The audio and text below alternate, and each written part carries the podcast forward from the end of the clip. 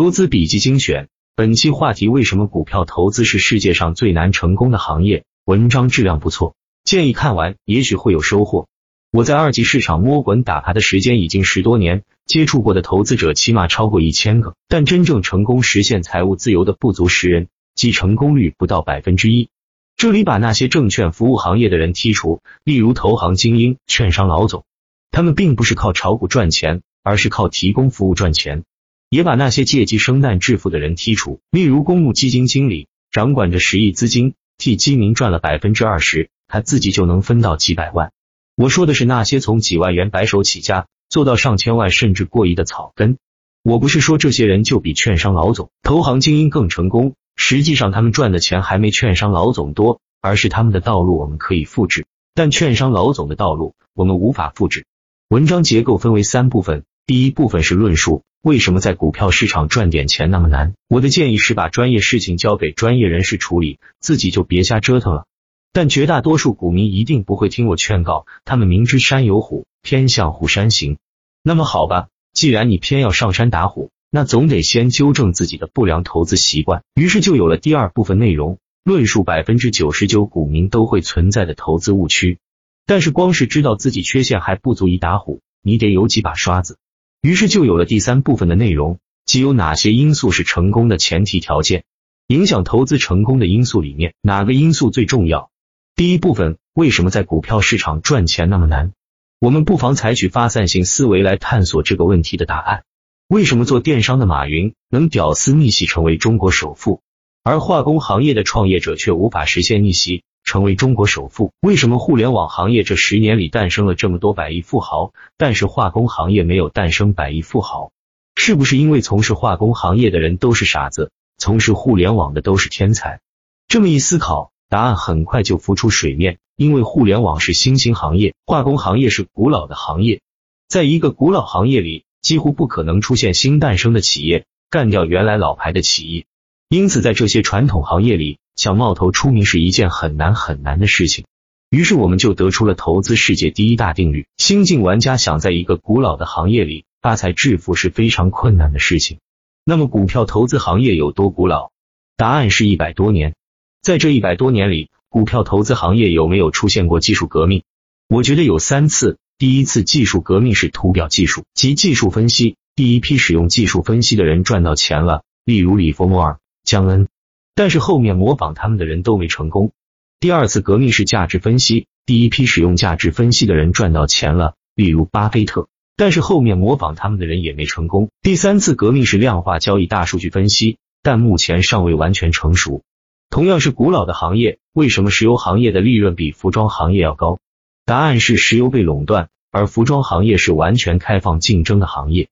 于是我们得出了投资世界第二大定律：行业准入门槛越低，利润越低。要在低门槛行业生存，你必须是第一个吃螃蟹的人。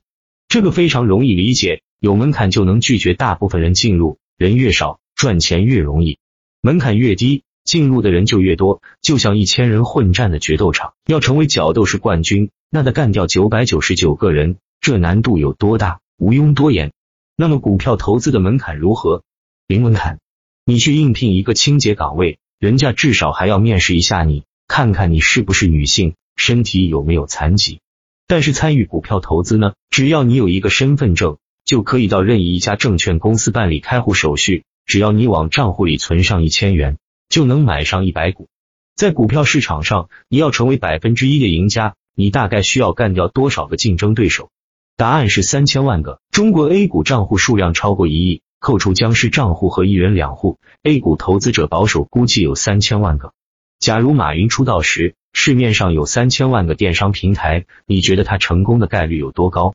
假如马化腾发明 QQ 时，市面上已经有三千万个类似 QQ 的产品。你觉得他成功的概率有多高？我觉得是百分之零。不知道有没有人思考过一个问题：历史上读过《孙子兵法》的将军很多，但是最终百战百胜的将军有多少个？基本为零。难道说《孙子兵法》是大忽悠？看了跟没看一样。同理，这二十年来模仿学习巴菲特的人前仆后继，但是最终成为巴菲特第二的人有没有？好像没有。难道说巴菲特骗了我们？从来就没告诉过我们真正有用的技巧。很多人可能都把失败归咎于自己学艺未精，但真的是这样吗？难道全天下就没有一个人智商比巴菲特高？没有一个人比巴菲特勤奋？没有一个人炒股天赋能超过巴菲特？要回答上述疑问，我们要引入投资世界第三大定律：股市是零和博弈游戏。什么叫零和博弈？就是竞争对手之间必须拼个你死我活，我和你之间只能生存一个。如果我生存，就必然意味着你要死；如果你活着，那就意味着我已经阵亡。引申到股市里，就是我买就意味你卖，如果你不卖，我就买不进，直到你肯卖，我愿意买，股票才能成交。我赚的钱必定就是你损失的利润，不存在大家全部都赚钱离开的结果。你可以把股市想象成赌场。买卖双方就是打麻将的赌客，最终散场时必定是有人亏钱离开，不存在四个人全部赚钱离开的可能。在一个零和博弈的游戏里，竞争的难度并不仅仅取决于你自身的水平，还取决于你的对手的水平。因为你是要干掉对方，如果对手是个弱智，你当然很轻松就能干倒对方；但是如果对方跟你一样聪明，那么难度就非常大了。更可怕的是，你的对手会不断进化。因为对方跟你一样是人而不是猪，这就解释了为何熟读《孙子兵法》三百遍依然会惨败，研究巴菲特二十年依然投资亏损。因为你的对手已经读了五百遍《孙子兵法》，研究巴菲特三十年。这种对方不断进化的竞争，会导致有效的投资策略在很短时间内就会失效，因为对方不会在同一地方摔倒三次，前面两次被你用某个固定的投资方法赚了他的钱。到了第三次，他就不会再上当，而你的投资策略就会失效。因此，在股市里根本没有常胜将军，所有的胜利都是有时间限制的。只不过有的人胜利持续时间长一些，有的人胜利持续时间短一些。只要你胜利的持续时间足够长，那么你就累积到足够财富来抵御接下来的失败。例如，从一百万做到一亿，然后再从一亿猛摔下来，亏掉百分之九十，只剩一千万。那么你依然是人生赢家，但如果你从一百万做到二百万就开始往下摔，亏掉百分之九十，就只剩二十万，你就是股市的输家。很多的人胜利的时间实在太短暂，所以最终都是股市输家。上述三大定律，任何一条就能让百分之九十的创业者走向失败。股市的残酷之处在于，它是三条定律同时生效，因此在二级市场投资赚到大钱、实现财务自由的人连百分之一都不到。这种大环境是不以人的意志为转移，哪怕你智商八百，一天研究股票四十八小时，你都逃不过上述定律对你的约束。说白了，有些时候你觉得自己已经很努力了，但是总是壮志难酬。其实问题并不是出在你自身素质修养上，而是你从一开始就选择了一条不归路。人生选择比努力更重要。说了这么多，其实我是希望劝退百分之七十的投资者，股市并不是你的提款机。赶紧走人吧！但是最终能劝退的，估计连百分之一都不到。人总有一种迷之自信，尤其是在其他行业混得不错的人，手里有闲钱，又觉得自己特别聪明，就来股市赌一把。剩下那百分之三十，其实是从事跟证券相关的工作。既然选择了这行业，根本没退路，难不成辞职回老家卖红薯？说实话，卖红薯都比炒股赚钱。好吧，既然选择留下拼一把。那么就要先做到知己知彼。接下来第二部分内容，我就是要让你知己，同时也是知彼，因为里面提到的错误，百分之九十的投资者都会犯。第二部分，投资者常犯的致命错误，一把投资视为业余爱好，却指望靠业余技能赚钱。我想问大家几个问题：大家有没有去卡拉 OK 厅唱过歌？有。你是否羡慕王菲，随随便便唱一首歌就有几百万收入？为什么他唱歌有钱赚？你唱歌反而还要付费，因为对方是职业歌手，我只是业余爱好而已。你有没有去体育馆打过羽毛球、游泳之类的？有。为什么林丹打羽毛球有钱收，你去打羽毛球反而要付费？因为对方是职业选手，我只是业余爱好而已。这，你觉得这样开心吗？合理吗？很开心，很合理。好了，我最后一个问题是，既然你把股票投资也视为业余爱好。那么为什么你居然指望靠股市赚钱，而不是来股市消费的？二人们买张卫生纸都要货比三家，审查一只股票却只花三分钟。我认识一位阿姨，她跟我说，为了帮她儿子买房子，她把整个广州的新楼盘都跑遍了，跑坏了三双鞋。我被她这种惊人的毅力深深折服。但是他买股票从来都不去做研究，只是从各种杂七杂八的渠道听有人给他推荐某个票，就买进去了。至于为什么要买，不知道。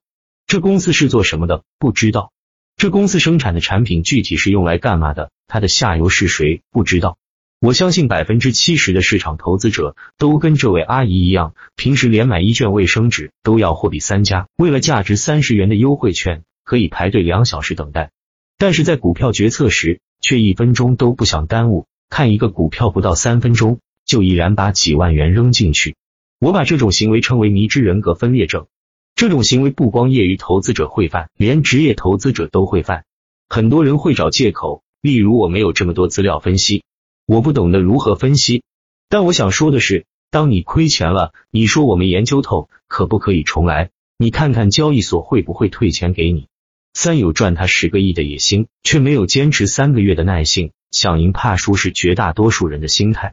经过我多年的观察，普通股民只能忍受连续三笔亏损，持续被套三个月，个股浮亏百分之三十。我把这种现象称为三百三十三定律。例如，我有一套短线交易系统，历史测试成功率是百分之七十，年化收益率超过百分之一百。很多人一听就很兴奋，觉得百分之七十胜率很厉害，要试用，因为他们被超高的收益率吸引了。我反复告诫对方，要做好连续亏损三至五次的心理准备。对方为了能立马使用，当然是毫不犹豫的点头表示答应。但是当后面真的连续出现三次亏损后，立马就认憨了，开始变得犹犹豫豫。我知道他心里在想什么，他在想百分之七十胜率是不是骗人的？为什么试用了几次都没赚到大钱？不是说好一年翻倍吗？